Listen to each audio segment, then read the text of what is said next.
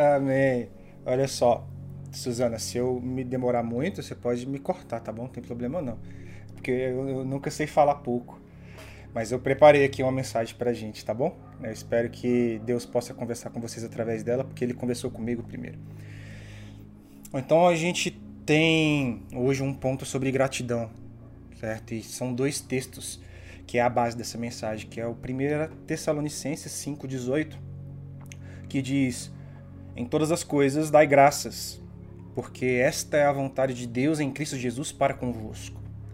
E o segundo texto é João 6,11, que é um dos momentos mais incríveis que eu acho assim da jornada de Jesus com os discípulos. Mas aqui é o versículo 11 que eu vou ler, a gente volta aqui depois no meio da mensagem, é onde Jesus está fazendo as multiplicações dos pães e dos peixes. E diz assim, João 6,11: E Jesus tomou os pães, e havendo dado graças, ele distribuiu para os discípulos, e os discípulos para os que estavam sentados. E do mesmo modo os peixes, quanto eles que, que queriam. Então, esses são os dois textos. E sabe, nessa reflexão sobre gratidão, nessa reflexão sobre ser grato, existe um grande problema que a gente enfrenta no dia a dia. Eu já enfrentei muito esse problema. Nós temos uma incrível tendência de enxergar mais depressa e dar muito mais peso para as coisas que nós não temos. Vocês já perceberam isso? A gente costuma prestar muito mais atenção no que nós não temos e pouca atenção para o que nós já temos. Nós acreditamos em uma mentira muito grande que o inimigo conta para a gente todos os dias, que é a mentira que diz o seguinte: quando eu alcançar isso, aí sim eu vou ser realizado. Quando eu conseguir isso, aí sim eu vou ser realizado. No meu próximo emprego, na minha próxima casa, no meu próximo carro, aí eu vou estar feliz. É sempre o próximo e nunca agora. Tem um livro que eu indiquei para Suzana, que eu falei, eu ia falar no, no PG passado, eu não consegui, que se chama As Iscas de Satanás, de John Bevere. Se vocês puderem ler esse livro. Uma das iscas de Satanás é colocar sempre a nossa felicidade no futuro, no que a gente vai alcançar e não no que a gente tem hoje. Esquecendo da gratidão, de simplesmente respirar e estar vivo. E esquecendo de que o simples fato de você poder andar já é um excelente motivo para você agradecer a Deus, porque tem tantas pessoas que não podem fazer isso e queriam. E tem uma pergunta muito importante que uma vez eu ouvi uma pessoa respondendo, que perguntaram para ele assim, o que é ser rico? E ele falou, sabe, ser rico é você ser extremamente feliz com o que você tem.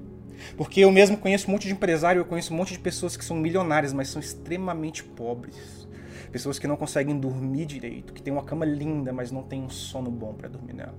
E eu conheço pessoas simples, humildes, que moram numa casa que não tem piso. que moram num lugar simples e elas são extremamente ricas, amam os filhos, amam o cônjuge e são pessoas riquíssimas, cheias do Espírito Santo. E sabe, tem um livro muito bom chamado O Poder Sem Limites, onde um homem muito incrível, que foi um dos mentores de várias figuras importantes da humanidade, ele diz que a chave da riqueza se chama gratidão. Quando nós somos gratos ao que nós temos, nós conseguimos ter forças para continuar. Quando nós não colocamos a nossa felicidade no futuro, mas somos gratos pelo que nós temos, nós conseguimos continuar. Nós conseguimos perseverar e fazer aquilo que nós precisamos fazer. Existe um jogo muito legal que a gente joga todo dia, ele se chama o Placar da Vida. Vocês já ouviram falar disso? O Placar da Vida. Eu não sei se vocês já assistiram jogo de futebol, provavelmente já, todo mundo já assistiu jogo de futebol. Eu, mas eu tava assistindo recente, recente não, já faz um tempinho que eu tava assistindo um jogo de futebol com um amigo meu. E ele entende muito de futebol. Eu não entendo nada, eu sou muito ignorante, gente. Eu nunca assisti futebol direito assim. Nem Copa do Mundo eu assisto, eu não sei absolutamente nada de futebol. Então eu sentei com esse meu amigo e eu comecei a assistir uma partida com ele. E aí, durante a partida, ele começou a me explicar que existiam várias estratégias ali para que as pessoas entrassem em campo, que os jogadores se dividiam de formas específicas contra cada adversário. E no jogo que a gente estava assistindo, o time que ele torcia estava perdendo no começo de 2 a 0 Logo nos primeiros 30 minutos de jogo. Aí eu perguntei: Você acha que seu time ainda vai virar esse jogo? E a resposta já estava pronta, na ponta da língua dele. Ele falou: Claro, o meu time tem um histórico de viradas. Eles vão começar a reagir, eles vão virar. Ainda é o primeiro tempo, eles só precisam fazer um gol para que a moral do time não fique tão baixa e no segundo tempo você vai ver, eles vão mudar o jogo aí. Aí eu me perguntei, qual será que é o histórico do meu jogo? Viradas, derrotas, vitórias, desistências? Será que eu já continuei o suficiente para ter um bom histórico? Eu achei tudo aquilo muito incrível, sabe? Eu comecei a olhar com outros olhos para aquela partida de futebol. Eu comecei a assistir o jogo atento para ver se o histórico de viradas era real. Oito minutos depois, aconteceu uma falta. o adversário do time do meu amigo tinha que bater um pênalti. E aí o meu amigo já ficou super animado no sofá, expectativa de gol. E eu comentei, que tensão, cara, que nervosismo. É perigoso ele errar, por medo e pela responsabilidade, né? Aí eu olhei atentamente ali pro jogador, fiquei prestando atenção. E ele não olhava para O jogador engraçado, ele só olhava pra bola. Ele não olhava para onde ele ia chutar. E eu não entendo nada de futebol. O que eu tô falando pra vocês aqui deve ser muito simples, mas para mim isso era incrível. Eu tava olhando tudo aquilo atento. E no último milésimo de segundo, antes de tocar na bola, o jogador olhou para a posição que ele ia chutar e o goleiro pulou para pro lado oposto. Foi um gol feito. A partida ficou 2 a 1 um, a moral do time realmente se levantou e todo mundo começou a jogar muito melhor. O jogo estava 2 a 1 um, o time começou a buscar o próximo gol com todas as suas forças. Então eu entendi o que era o placar da vida. Eu entendi nesse jogo que eu não sabia nada de futebol, eu entendi o que era o placar da vida. Tem de bom ânimo, porque eu venci o mundo. Não é sempre sobre ganhar, sabe? Mas é sobre ser grato e se sentir satisfeito porque nós jogamos uma boa partida no dia que a gente tem. Uma partida árdua, cheia de altos e baixos, mas com uma vitória em nome de Jesus Cristo.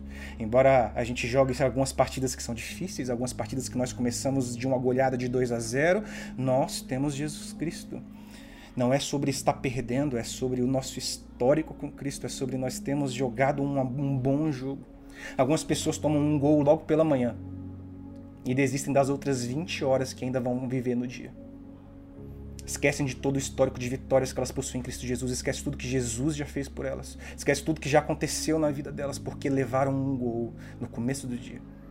Deixam de lado uma vida de plenitude por conta de alguns gols que tomaram e perdem coisas incríveis como a saúde, o tempo, a qualidade de vida, um perdão, um tempo com o pai, um tempo com a mãe, um tempo com a família, porque estão chateados e tristes porque não conseguiram alcançar o que queriam. Levaram um gol. Tem gente que acorda tarde e já desiste do dia porque levou um gol. A grande maioria das pessoas só percebe que poderiam ter jogado melhor. O jogo da vida. Nos minutos finais do segundo tempo do jogo. Algumas pessoas só percebem que o jogo poderia ter sido melhor e mais bem aproveitado num leito de hospital. As pessoas esquecem de ser gratas a vida inteira, mas no final, no último tempo de jogo, elas se lembram que poderiam ter sido gratas. Se você perguntar para uma pessoa que está num estado terminal o que ela gostaria de fazer se tivesse mais tempo de vida, você nunca vai ouvir coisas como: eu queria trabalhar mais, cara. Eu queria comer mais um montão de doces, porque eu gosto de doces. Você nunca vai ouvir isso. Eu queria mandar em mais pessoas, eu queria acumular mais dinheiro, eu queria provar que eu era melhor para as pessoas, eu queria ser mais reconhecido. Nunca. Você nunca vai ver uma pessoa que está no leito da morte querer essas coisas. Você nunca vai ver uma pessoa falando, eu queria comprar uma outra casa, eu queria ter comprado um outro carro, eu queria ter andado mais, passeado mais. Não, não. O que você vai ouvir dessas pessoas são coisas como eu queria ter cuidado mais de mim, trabalhado menos, vivido mais, abraçado quem eu amo, passado mais tempo perto de quem eu gostava, abraçado mais a minha mãe, ter sido mais grato a Deus pelo que eu já tinha e não perseguido o que eu não tinha. Queria poder ter visto mais os meus filhos, queria poder viver um pouco mais para servir a Deus e amar a quem eu deixei de amar. Eu queria poder perdoar porque eu me esqueci de perdoar. Eu achei que eu ia ter mais tempo. Então eu guardei o perdão. Sabe qual é o problema, queridos? No jogo da vida existe um técnico, como no jogo real. E nós costumamos a não prestar atenção nele e nas instruções que ele nos dá sobre gratidão e sobre todas as outras coisas. Eu fiz isso, eu deixei o técnico de lado da minha vida durante os 27 anos de idade que eu tive. Hoje eu tenho 28. É exatamente como no jogo de futebol normal, que eu tô narrando para vocês, o técnico ele prepara, ele planeja, ele monta todo o mapa do que deve ser feito, ele orienta o time. No jogo que eu assisti com meu amigo, foi engraçado porque como eu era com completo ignorante de futebol, eu vi no cantinho assim do do, do estádio lá, um homem de terno, todo bonito, com um quadrinho na mão e um mapa desenhando e conversando com um monte de pessoas. Eu perguntei quem é esse cara. E aí ele falou: aquele cara ali é o técnico. Ele é a pessoa que faz a estratégia. Ele planeja tudo, cada movimento em campo é ele que faz. Aí o que passou na minha mente foi: Uau! Por que raios a gente não escuta o técnico das nossas vidas? Porque por melhor que seja o jogador, pode ser o Cristiano Ronaldo, pode ser sei lá quem você quer que entenda como bom jogador. Por melhor que seja o jogador do time, todo time tem um técnico. E aí eu pensei, o que, que a gente está fazendo, Deus? Quando eu vi o técnico bravo porque os jogadores não escutavam o que ele estava dizendo, eu imaginei Jesus triste porque nós fazemos o mesmo com ele. Nós não escutamos. Nós não somos gratos por termos um técnico. Nós dispensamos o que ele deixou para nós. e vivemos a vida com o nosso próprio interesse, com o nosso próprio coração, com o que nós achamos certos. Nós esquecemos da gratidão que Cristo quer que nós tenhamos e vivemos buscando outras coisas quaisquer. Jesus Cristo é o técnico, queridos, que já venceu o jogo inteiro. João 16,33 diz: Tenho-vos dito estas coisas para que em mim tenhais paz. Porque no mundo tereis aflições, em algumas traduções tereis tribulações, mas tenham bom ânimo. Eu venci o mundo. Jesus é o técnico que venceu, queridos. E é Ele quem nos governa, é Ele quem nos comanda, é Ele quem morreu por nós, é Ele quem nos deu a vida, é Ele quem fez tudo o que a gente precisa para que nós possamos nos sentir gratos hoje e não amanhã. Você não precisa esperar o domingo e entrar na igreja e ouvir um louvor para se sentir grato a Cristo, porque Ele pode estar aqui hoje, você pode ser grato agora por Ele. O nosso técnico, ele tem experiência, ele tem histórico de vitória. Esse é o nosso técnico, ele venceu a própria morte. Quer histórico de vitória melhor do que esse? Ele deixou todas as instruções para que eu e você seguisse as estratégias dele. Tá tudo aqui, ó todas as estratégias que nós precisamos. Ele deixou tudo para que a nossa vida fosse plena, cheia de vitória, cheia de gratidão, feliz, independente de dia mal, de dia bom. Gratidão. Quer saber quais são as estratégias para você começar a se sentir grato? Quer saber quais são as estratégias para você se lembrar mais dos gols que você já marcou na sua vida e parar de prestar atenção nas derrotas que você já sofreu ou sofre ainda? Abra a sua Bíblia. Dobre o seu joelho. Escuta o seu pai que sabe muito melhor o que nós temos que fazer. Escuta o Pai que te conhece no secreto, que sabe os seus pontos fracos e os seus pontos fortes, que sonda o seu coração, muito melhor do que você mesmo. Mateus 6,6 No silêncio do seu quarto, quem te conhece no secreto, fala com ele.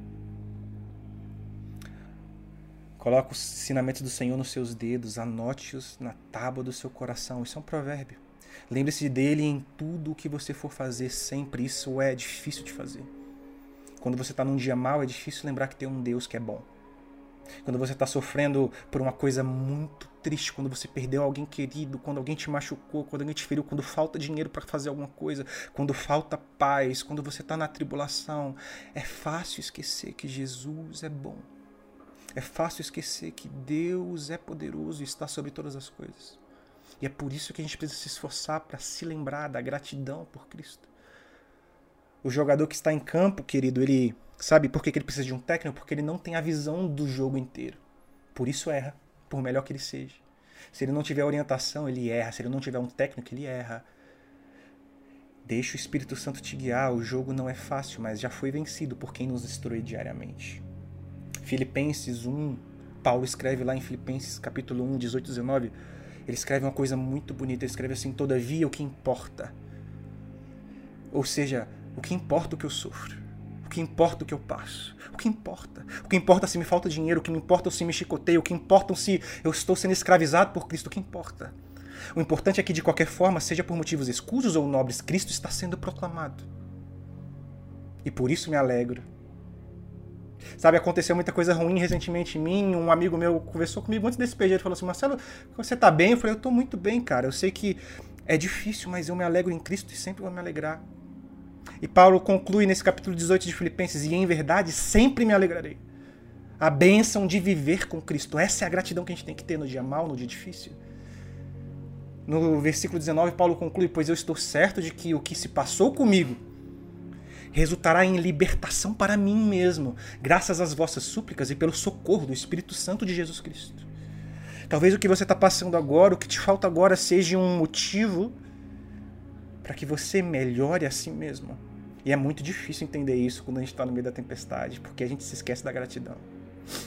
Então, o que importa, querido, se há sofrimento, tempestade, sabe, em certos momentos de indecisões, é até mesmo vontade de desistir, vontade de parar, vontade de largar tudo.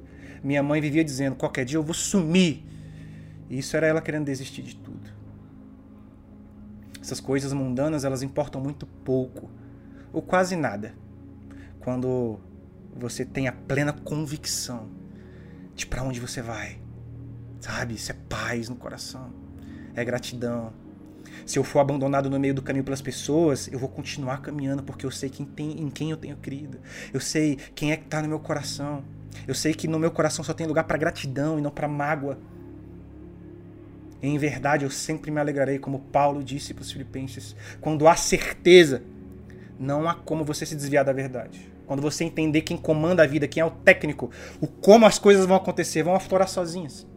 Exercer a gratidão em Cristo é enxergar as dificuldades sobre uma ótica corajosa de quem é guiado por um histórico de vitórias. Cristo que morreu na cruz, venceu a morte. Ó oh, morte, onde está o seu agulhão? Por um histórico de graça, de misericórdia todos os dias. Todos os dias, ilimitado. Salmo 136, 1. Deem graças ao Senhor porque Ele é bom. E Ele não é bom só no dia que está tudo certo, querido. Ele também é bom no dia que está tudo errado. Ele não é bom só quando você está vencendo, ele também é bom quando você está perdendo. E às vezes você perde porque ele é bom e ele sabe o que é melhor. E o salmista conclui: O seu amor dura para sempre. Para sempre, sempre, sempre. Jesus disse: Eu estarei com vocês até o fim dos tempos.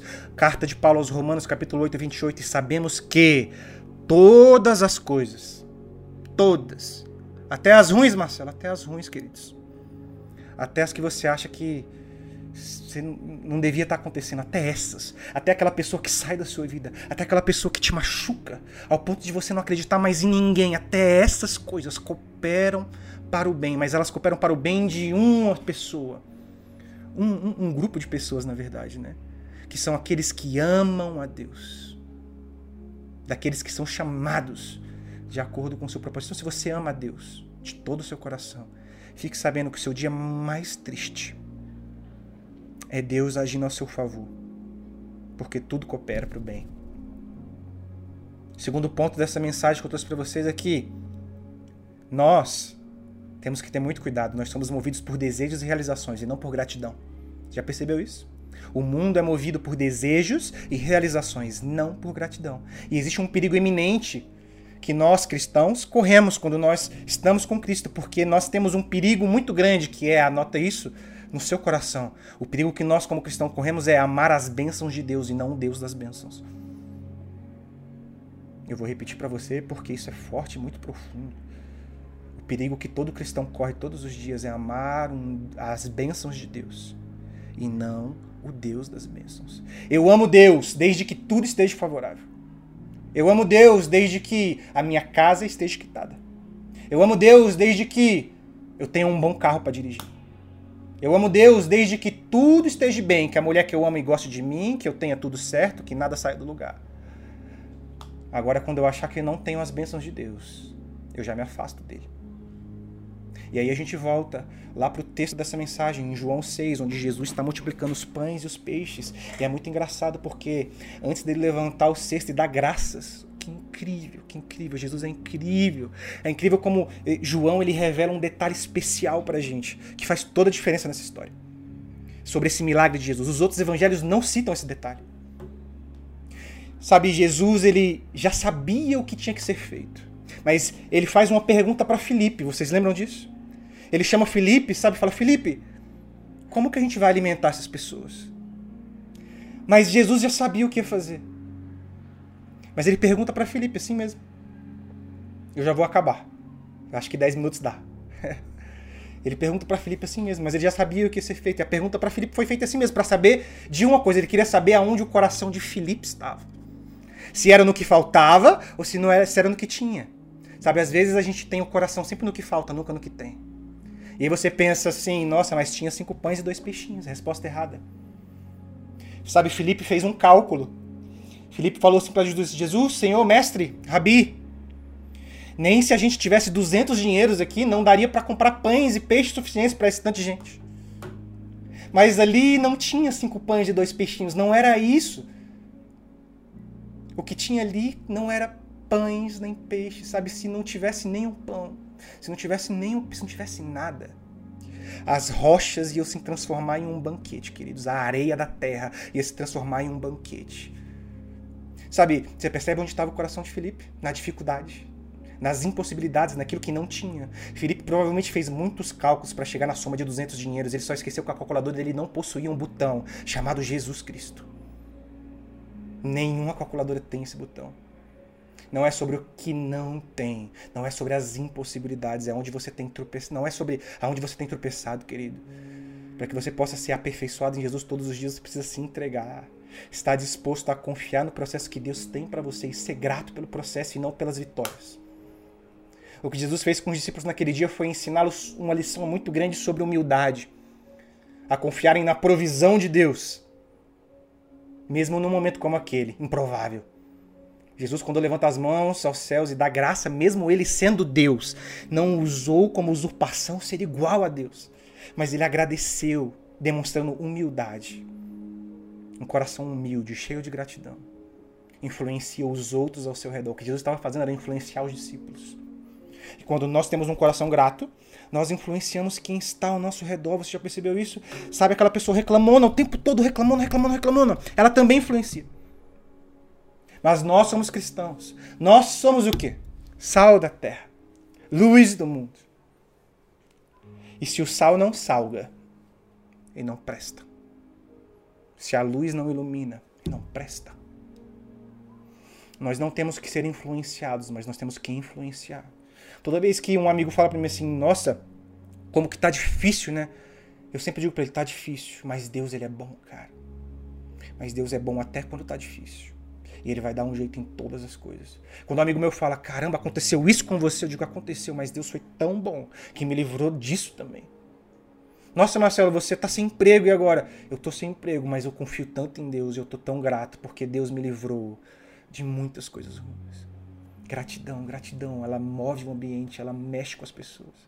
As pessoas vão olhar para você e falar: esse cara é louco. Essa pessoa é doida. Tá, tá tudo ruim ele tá agradecendo a Deus. O que, que tá acontecendo? Está acontecendo aqui? Eu creio no Deus da provisão.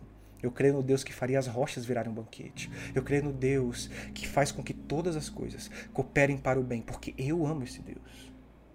Eu amo. A gratidão é a chave da riqueza. E a riqueza eu não estou falando de dinheiro, queridos. Qual é a maior riqueza que um homem pode ter? Salomão vai dizer isso muito bem em Provérbios. A maior riqueza que um homem pode ter é a sabedoria. E a sabedoria vem do temor respeitoso ao Senhor. Essa é a real riqueza. Melhor do que qualquer prata, qualquer ouro. Temor ao Senhor. O temor respeitoso. Gratidão. E eu acabei agora. Falta sete minutos.